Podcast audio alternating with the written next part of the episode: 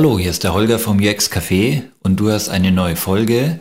Denk daran, wir sind immer noch im Beta. Das heißt, wir würden uns freuen über Feedback zum Format, zur Länge, zu den Themen etc. Und wenn es dir gefallen hat, dann würden wir uns freuen, wenn du es allen weitererzählst, die du kennst. Doch jetzt erstmal viel Spaß beim Hören. UX Café. Hallo zu einer neuen Folge von UX Café. Ich bin Stefan. Ich bin Holger. I'm Tom. Ja, und äh, heute möchten wir mal über Bücher äh, sprechen. Welche Bücher wir so in letzter Zeit gelesen haben und was wir daran gut fanden und warum wir denken, das sollten noch viel mehr Leute lesen. Holger, magst du mal anfangen? Ich fange mal an. Ich habe äh, das letzte Buch, was ich richtig, richtig cool fand, was ich gelesen habe, war ein äh, englisches Buch aus Amerika. Ich glaube, es ist auch gar nicht in, in Deutschland auf Deutsch erschienen. Und es heißt Tested Advertising Methods. Ich wiederhole nochmal, Tested Advertising Methods von einem Kerl, der heißt John Caples. Der hat das geschrieben, das ist aus den 50ern oder so. Und äh, es gibt aber seitdem so alle 10, 12 Jahre eine neue Ausgabe. Und irgendwann hat es übernommen ein Kerl, der heißt Fred E. Hahn. Aber ich glaube, wenn ihr danach sucht, testet Advertising Methods von John Caples mit C vorne, C-A-P-L-E-S, dann findet ihr das. Und das ist ein Buch, da geht es um Schreiben, Texten für Werbung. Und er teilt Werbung in zwei Teile auf oder in zwei Bereiche. Das eine ist Werbung, was die meisten darunter verstehen. Plakate, Anzeigen in Zeitschriften, äh, Fernsehwerbung, Radiowerbung etc. Und das andere ist dieser zweite Teil von Direct Marketing, also Direktvertrieb. Sprich, äh, ich habe eine Anzeige in einer Zeitung oder Zeitschrift und ich will direkt ein bestimmtes Produkt verkaufen und habe in dieser Anzeige zum Beispiel einen kleinen Coupon, den ich ausschneide, ausfüllt, zurückschicke. Damit kriege ich dann eine Probe oder ein kleines Heftchen, was mir die Vorteile davon erklärt oder was auch immer. Und in dem Buch fokussiert er auf diesen zweiten Teil.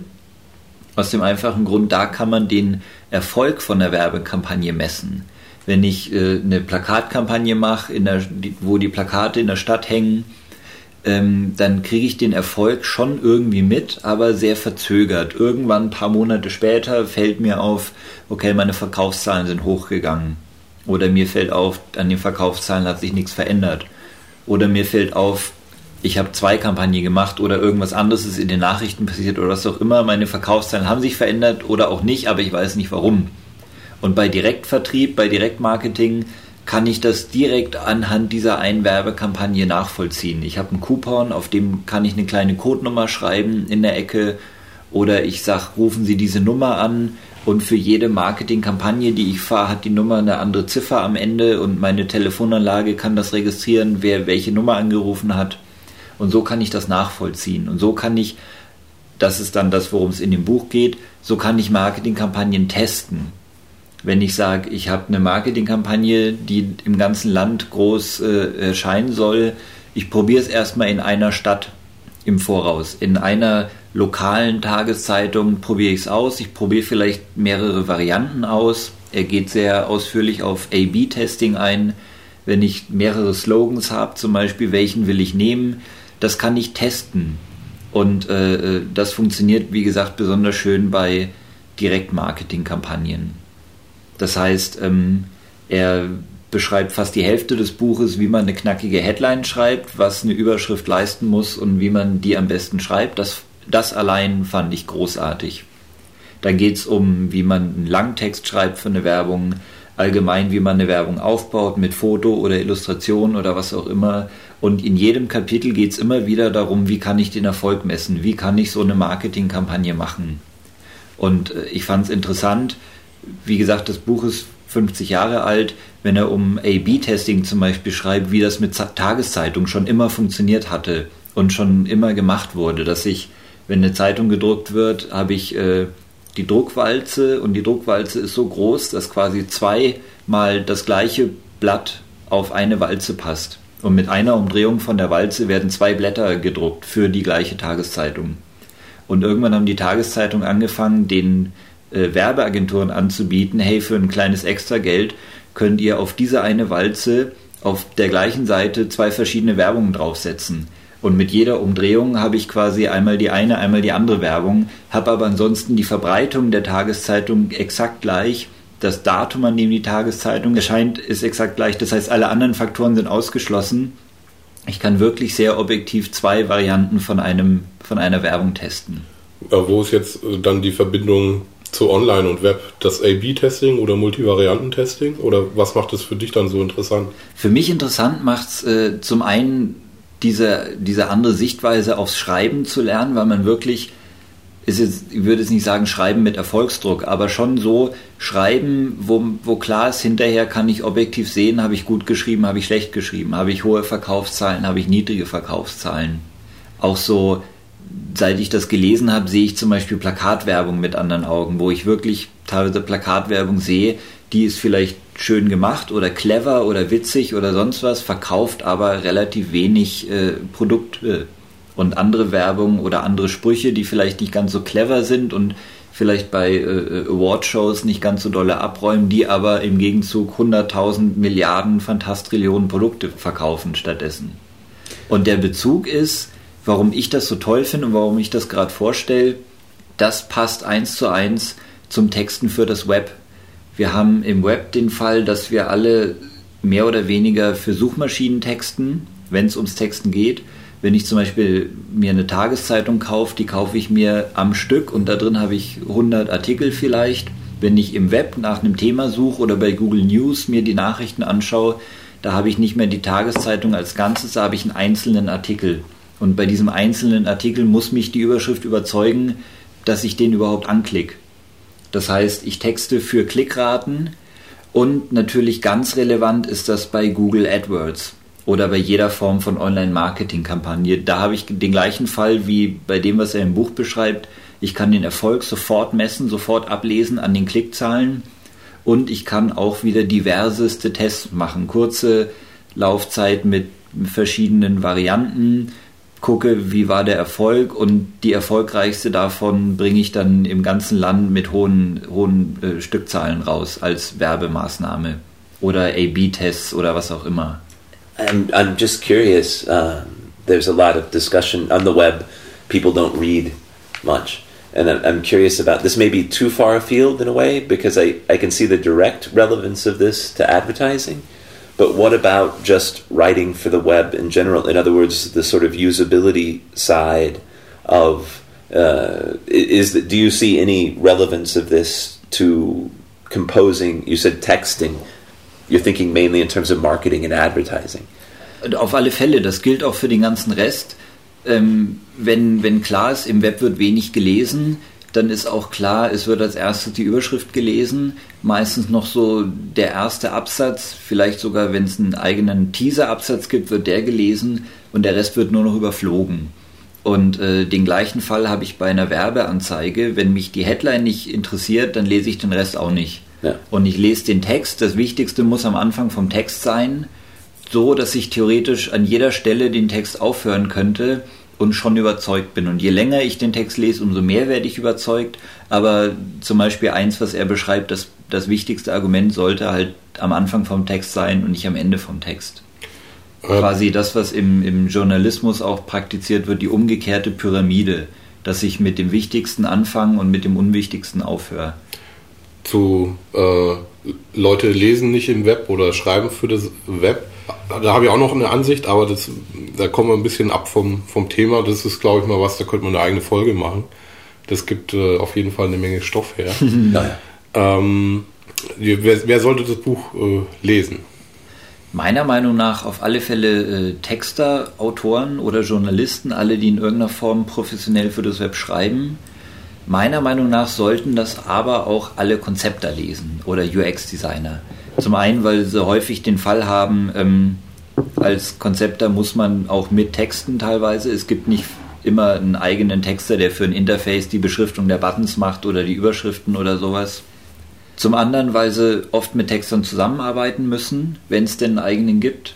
Und zum dritten, weil man sich daraus auch Sachen ableiten kann, nicht nur fürs Texten, sondern allgemein für den Aufbau von einem Interface und für den Test von einem Interface, gerade durch so Sachen wie A-B-Testing Ähm, ich glaube, dass, dass, obwohl dieses Buch, wie gesagt, über 50 Jahre alt ist, dass es sehr, sehr relevant ist, gerade heute wieder, wo es ums Web und um Direktvertrieb und, und Advertising und sowas geht. Mhm. Ähm, Gibt es sonst noch was, was du zu dem Buch noch ergänzen möchtest? Oder Nee, möchten wir es als Schlusswort Wie- stehen lassen? Das ist ein gutes Schlusswort. Wie gesagt, ich, meines Wissens ist es nur auf Englisch erschienen. Es heißt Tested Advertising Methods. Der Autor ist John Caples. Und hier steht noch Vorwort, ist sogar von David Ogilvy. Hm, okay. Ein bekannter Name. Yeah. Gut, ähm, ja, vielen Dank. Äh, ich habe ja schon einen sehr hohen Stapel. Mal gucken, vielleicht äh, lege ich mir das noch oben drauf. Ich würde es dir sehr empfehlen. Ich sammle Bücher mehr, als dass ich sie lese. ähm, aber ich habe auch ein Buch mitgebracht, das ich äh, kürzlich gelesen habe. Äh, dann doch mal, also der Stapel wird auch durchaus kleiner. Und zwar heißt das Miteinander reden. Autor ist äh, Friedemann Schulz von Thun, Professor der Psychologie an der Uni Hamburg gewesen. Äh, jetzt ist er Emeritus seit September 2009. Und das ist ein sehr populäres Buch über Kommunikationspsychologie, äh, wie der Name schon vermuten lässt. Ähm, stammt aus den 80ern, aber ist äh, nach wie vor aktuell. Und was er darin äh, vorstellt, ähm, das ist das äh, Nachrichtenquadrat. Ähm, das Nachrichtenquadrat ist ein äh, Kommunikationsmodell. Äh, und Friedemann Schulz von Thun sagt, jede Nachricht, ähm, sei es sie ist gesprochen ähm, oder äh, wird schriftlich übermittelt, oder nach Paul Watzlawick, man kann nicht nicht kommunizieren, ähm, also auch wenn wir nichts sagen, kommunizieren wir. Jede Nachricht äh, hat vier Seiten und diese vier Seiten sind die Sachseite, äh, dann die Selbstoffenbarung bzw. Selbstkundgabe, die Beziehungsseite und die Appellseite. Und da habe ich auch mal ein Beispiel dabei. Angenommen, ein Ehepaar, die sitzen abends beim, beim Essen und ja, der Mann stellt fest, da ist was äh, Grünes in der Suppe. Ähm, eines, äh, oder wie, wie Friedemann Schulz von Thun das nennt, wir sprechen mit vier Schnäbeln oder vier, vier Mündern. So versucht er diese, äh, dieses Nachrichtenquadrat anschaulich zu machen als Metapher. Und er sagt, ähm, also der Mann in dem Beispiel, da ist was Grünes in der Suppe. Das ist also die Sachseite, die, die reine Information. Das ist das, was er ausspricht. Und so unterbewusst möchte er da vielleicht mitschwingen lassen ähm, mit der Selbstkundgabe, ich weiß nicht, was es ist. Mit der Beziehungsseite des Nachrichtenquadrats sagt er unterbewusst, du, äh, meine liebe Ehefrau, weißt, was es ist. Und die Appellseite seiner Nachricht wäre, sag mir, was es ist. Bei der Frau, äh, sie hört mit vier Ohren zu, äh, kommt aber unter Umständen an, also auch die Sachseite, da ist was Grünes in der Suppe, das ist ja das, was ausgesprochen ist. Und die Selbstkundgabe könnte sein, ihm schmeckt es nicht. Die Beziehungsseite ist, äh, du hast es gekocht. Und die Appellseite könnte sein, äh, lass es das nächste Mal weg. also so entstehen Missverständnisse. Und äh, das Buch ist äh, sehr anschaulich geschrieben. And uh, but Stefan, so it seems like a interesting, so general communication book. I mean, did, do do you use it at work, or who do you think it's who who do you think the audience for this book is? Also ich habe es äh, erst kürzlich gelesen, vor ein paar Wochen. Ja. Und äh, fand es sehr interessant und sehr erhellend und äh, will auch versuchen, den Appell, den der Titel enthält, miteinander reden, ähm, öfter zu versuchen. Aber das ist, glaube ich, auch was, was äh, Übung erfordert und man sich immer wieder ins Bewusstsein rufen muss. Aber so die Frage, wer, wer sollte das Buch lesen? Also ich denke, grundsätzlich jeder für eine bessere Welt. Ähm, So it would help with communication. Ja. Ja. Ähm, sei es jetzt äh, in der Ehe, ähm, in der Liebesaffäre oder ähm, auch am, am äh, Arbeitsplatz. Ähm, das ist dann der nächste Punkt. Also ich denke, äh, äh, Spaß ohne, Menschen in Projektteams äh, sollten das auf jeden Fall lesen, äh, weil es ähm, unter Umständen hilft, den einen oder anderen Konflikt zu vermeiden oder zumindest aufzuklären. Ähm, es ist aber auch für Konzepter interessant, weil auch ein Unternehmen kommuniziert und ein Unternehmen sollte klar kommunizieren. Also was ist die Aussage von, von einer Website generell oder was ist die Aussage einer bestimmten Seite? Ähm, die Appellseite könnte man auch übersetzen mit äh, Call to Action. Was soll der Nutzer dann tun?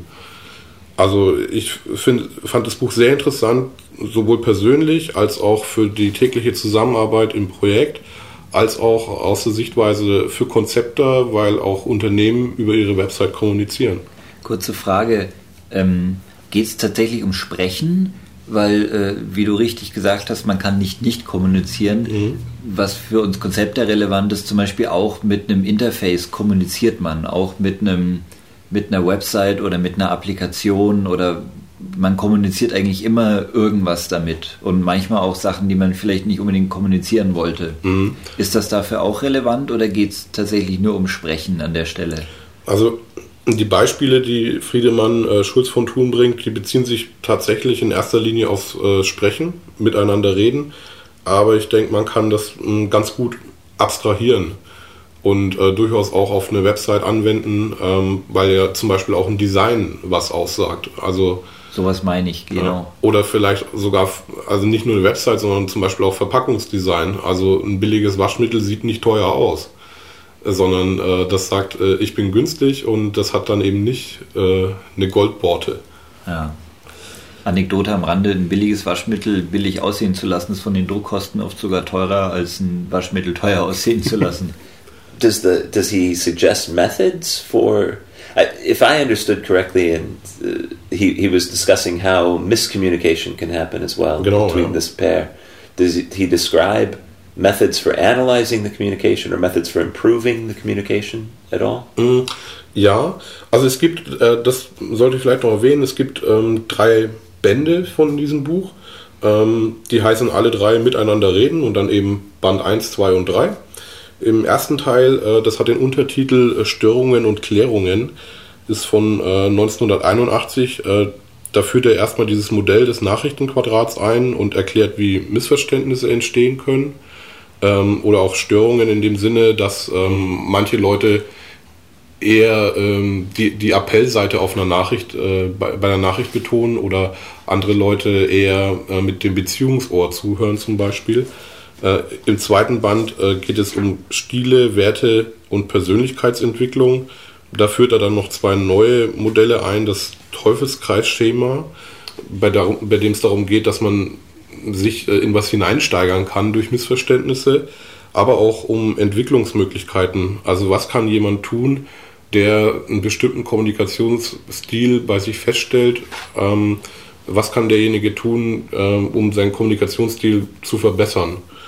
Ähm, also er spricht durchaus auch über Methoden, ähm, aber es geht eben eher so um ein theoretisches äh, Modell. Und ich fand das Buch interessant, weil es ähm, sehr erhellend ist. Also sehr viel Theorie, aber unterlegt durch anschauliche Beispiele. Ähm, es ist aber nicht dazu gedacht, was muss ich konkret in Fall X oder Fall Y tun. Da hat er noch andere Bände äh, bzw. andere Bücher geschrieben. Wenn jetzt jemand äh, zuhört und sich denkt, oh, klingt interessant, aber drei Bücher ist ein bisschen viel, welches würdest du davon empfehlen?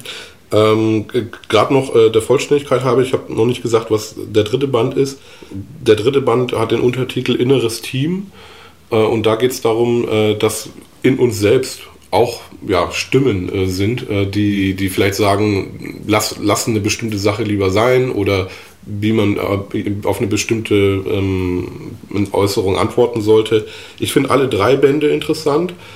So am wichtigsten, also wenn jemand äh, sich denkt, welches, ich habe nicht Zeit, drei Bücher zu lesen, welches von den drei Büchern sollte ich lesen, dann würde ich sagen, ähm, auf jeden Fall den ersten Band, weil er so das, die theoretische Grundlage legt mhm. und ähm, das ist so die Essenz des Nachrichtenquadrats zu verstehen.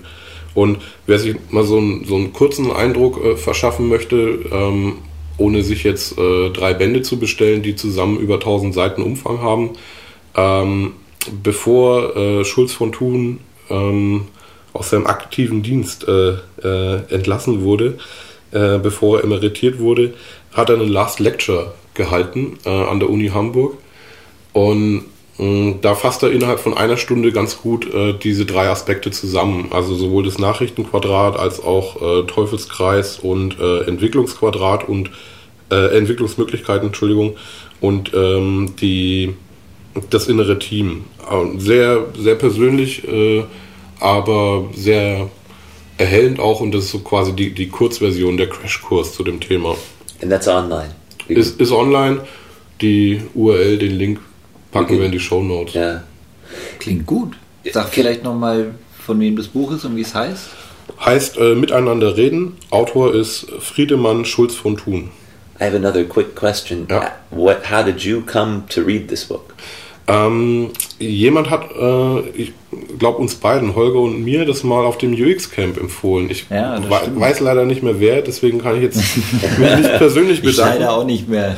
Ähm, und habe mir irgendwann mal gedacht, äh, klingt interessant, äh, könnte vielleicht äh, beim täglichen ähm, Umgang miteinander helfen, aber vielleicht ist sie auch für Konzepte interessant. Ich habe in einer der letzten Folgen mal erzählt, ich habe aufgehört, äh, so diese Grundlagenbücher äh, zu lesen, weil inzwischen habe ich fünfmal dasselbe gelesen und beschäftige mich eher mit Themen, die am Rand liegen. Und äh, warum nicht mal mit Kommunikationspsychologie beschäftigen und wer weiß, beim nächsten Mal lese ich vielleicht was äh, zum Thema Betriebswirtschaft, weil alles äh, hängt irgendwie miteinander zusammen und Konzepte müssen sich in vielen Gebieten auskennen oder zumindest eine Grundahnung haben. Okay. Gut, ähm, Tom, hast du auch noch ein Buch dabei? Yeah, actually, I have two. Um, and it's sort of the opposite end of the spectrum. Stefan was just talking theory and academics, and both of mine are more books that I have on the shelf, uh, very specifically about practice. Um, the first is A Project Guide to UX Design for User Experience Designers in the Field or in the Making by Ross Unger and Carolyn Chandler. And the second one is Web Analytics 2.0 by Avinash uh, Kaushik. I hope I got the name right. Um, both of them are pretty well known. If you look them up on Amazon, they're they're popular. Uh, I wanted to just uh, recommend them from the standpoint of uh, I'm always it's always good to have sort of in your back pocket as a practicing UX designer um, good definitions, good ways of communicating what UX design is about. I was uh, somewhat shocked the the last uh, freelance opportunity I had when I talked to the project, the product manager, and they asked me, "Okay, what do you do? what what sort of inputs do you need?" Die haben dich gebucht, aber wussten eigentlich nicht warum. Uh, exactly. Someone else uh, booked me, and then when I showed up, they, they asked me what I did, um, what inputs I needed, what outputs I'd provide, etc. It was a very it was an interesting moment, uh, kind of a cold water in the face to try to justify your existence on the spot. Um, and I hemmed and hawed and said a few general things, and and uh, definitely went back and read some out of this UX design book. I find it very nice narrative. It's explicitly it's written by UX professionals. It's explicitly aimed at either a student just getting into the marketplace or someone in visual design who thinks they want to move into to UX design. So it's it's aimed at the beginners to explain to them sort of what the ecology is, uh, the organizational ecology that who they'll be working with, exactly answering that question of what inputs do you need, what can you give up, and discussing projects and the pitfalls and so forth. So it's a good refresher if you've been working a long time. It's something nice to be able to hand to, say, a manager who needs to understand what it is you do, um, or just the whole team. It gives you a lot of interesting pieces to, to describe your work. Wenn, wenn der Elevator Pitch äh, nicht wirkt, dann kannst du sagen, hier liest das. Here's the book. Yeah, exactly. And it, it, it gives you some help polishing your elevator pitch for what you do. Um, and actually, so the other one, Web Analytics 2.0, um, has a lot. I was reminded by it several times by what Holger was talking about in terms of advertising, A B testing, multivariate testing. It's essentially aimed at it, um, the author works a lot with Google and Google Ads uh, and is quite famous for that. And it's essentially aimed at when you can heavily quantify user activity, how to set up the tests, etc. And a web analytics person is often a different member of the team or can be. The web provides some amazing opportunities to quantify this kind of the kind of thing that people couldn't dream about in the 1950s. I so this book for me has again two purposes in a way. Um, both I think a UX practitioner should be conversant uh, in these types of tests and understand what's possible. Um, but also the the chapter in this book on qualitative approaches is quite good. Uh, so this book, in a way, offers a bridge between sort of the much more quantitative and also gives a good description of the qualitative. So uh, by reading it, uh, you get a chance to, to recognize when the quantitative. People often have a prejudice in one direction or the other. Definitiv. Ja. Leider. yeah, and and and I think this book and this author does a decent job. Uh, clearly, you might say his prejudice is, or Google's prejudice is, uh, the quantitative, but he definitely doesn't give short shrift to the qualitative. He explains how it provides value that you don't get strictly through quantitative, and I think I would make an even stronger case for that myself. But reading this uh, again is a nice reference, a nice way of giving you the language to have these conversations. Ähm, der Autor hat zuvor auch noch ein anderes äh, Buch geschrieben, äh, Web Analytics an Hour a Day. Das ist ein Buch äh, von der Sorte, die ich sammle und noch nicht gelesen habe. Ja. Äh, du hast dich, glaube ich, mal kurz damit beschäftigt und ähm, ist, ist es sehr di gut didaktisch aufbereitet, auch dieses Buch, was du hier empfiehlst, Web Analytics 2.0. So I have more experience with web analytics. When I was looking for something, 2.0 was already out. Uh-huh. And when I compared the hour a day to 2.0, it seemed like this had all of the contents. Ist das ein Update oder beschreiben die verschiedene Sachen? I, I hate. I hope I don't misrepresent, but my understanding is it's in essence an update. Um, it, it, but it takes into account. I should figure out what the publication date is. But yeah, so I looked at all of his books and picked this one as the the best sort of introduction and the most up to date version with respect to techniques. So I, I also looked at the hour a day version. Uh, maybe in the back of my mind or something I read made me think that if I wanted to be specifically a web, yeah, this is 2010. This is published. So if I wanted to do web analytics, maybe the hour a day was better practice. This gave me a nice overview and had both sides in it. But this, I mean, I, th- I think this is intended as a practitioner's guide, mm-hmm. which, and I found it nice that there was at least a chapter devoted to qualitative research and the types of value that you can get out of qualitative. There's a lot. The why question is the name of the chapter mm-hmm. that you really can't get at the rationales and the why. There's there's quite a weakness to the quantitative side alone in terms of insights. There's a certain depth of insight that you can't get just from quantitative. Da, da, das ist interessant. Also da fällt mir ein, ähm, auf der Jahrkonferenz in, in Hamburg, äh, da hat äh, Lou Rosenfeld äh, die Keynote gehalten und er kommt ja von einer anderen Richtung. Also er sagt, äh, qualitatives Research äh, ist wichtig, das ist das, wo er sich auskennt. Äh, aber er sagt auch, man muss es ergänzen mit quantitativem Research und ist interessant, dass sich da beide Seiten annähern. Und ich glaube, es ist auch ein Buch von ihm in Arbeit mit jemandem äh, zusammen. Äh, er schreibt es mit jemandem zusammen, der von der anderen Seite kommt, quantitatives Ja. Research. Ähm, Finde ich sehr interessant, dass sich da die Seiten annähern. I mean, my sense at the moment, I mean, I don't think you can ignore either side, especially because, unlike what uh, Hoge was describing for us with the newspapers and so on, the, the, the wealth of information, the instant, the, the A-B testing is, is, you've got a lot more quantitative data to gather and to interpret. Um, so I don't think you can ignore that. I mean, it's a pretty inexpensive way of at least testing. And I mean, the biggest problem with testing is, I, I think everybody knows you can you can get a lot of data. If you haven't set your tests up right or you don't know how to interpret it, it can just be a lot of numbers. I mean, I certainly have been uh, so. Um, I, I do think it would be hard to ignore in the days of Google and the web, the mature web, uh, the quantitative side of testing.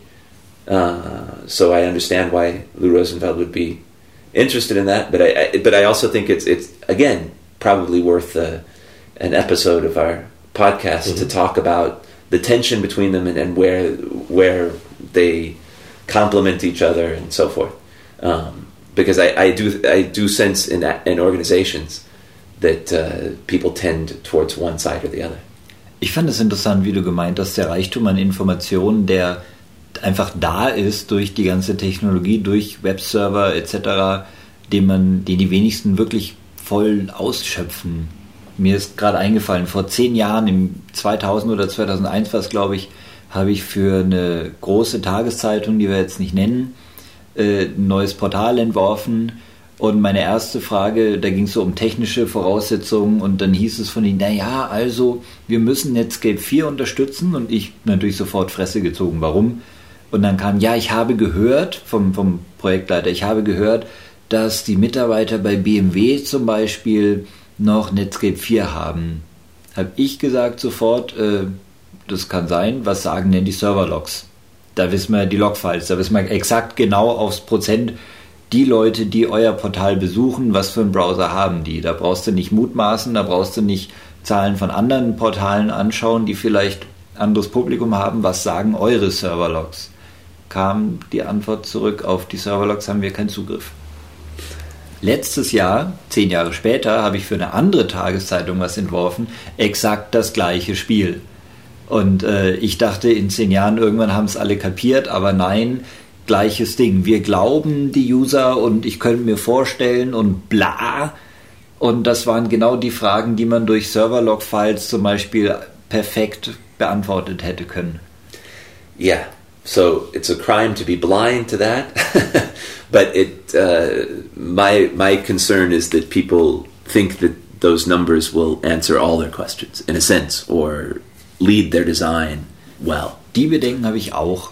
Also für, für so technische Fragen zum Beispiel perfekt, für, für Fragen de, des Interfaces oder Usability oder sowas tendiere ich ja fast mehr zu qualitativer Recherche als zu quantitativer. Aber Stefan signalisiert gerade, das würde noch lange dauern.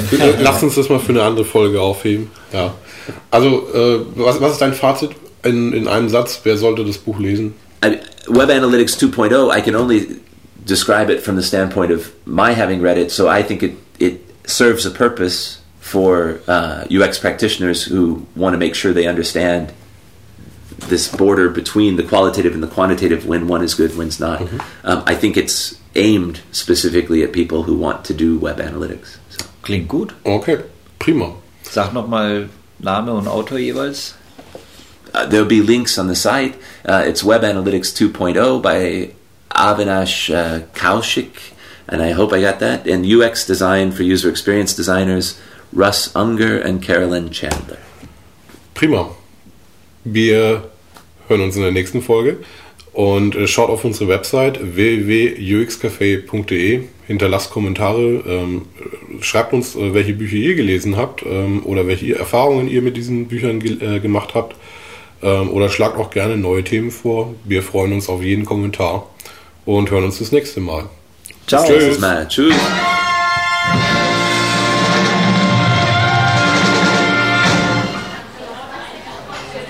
Mmh, UX Café.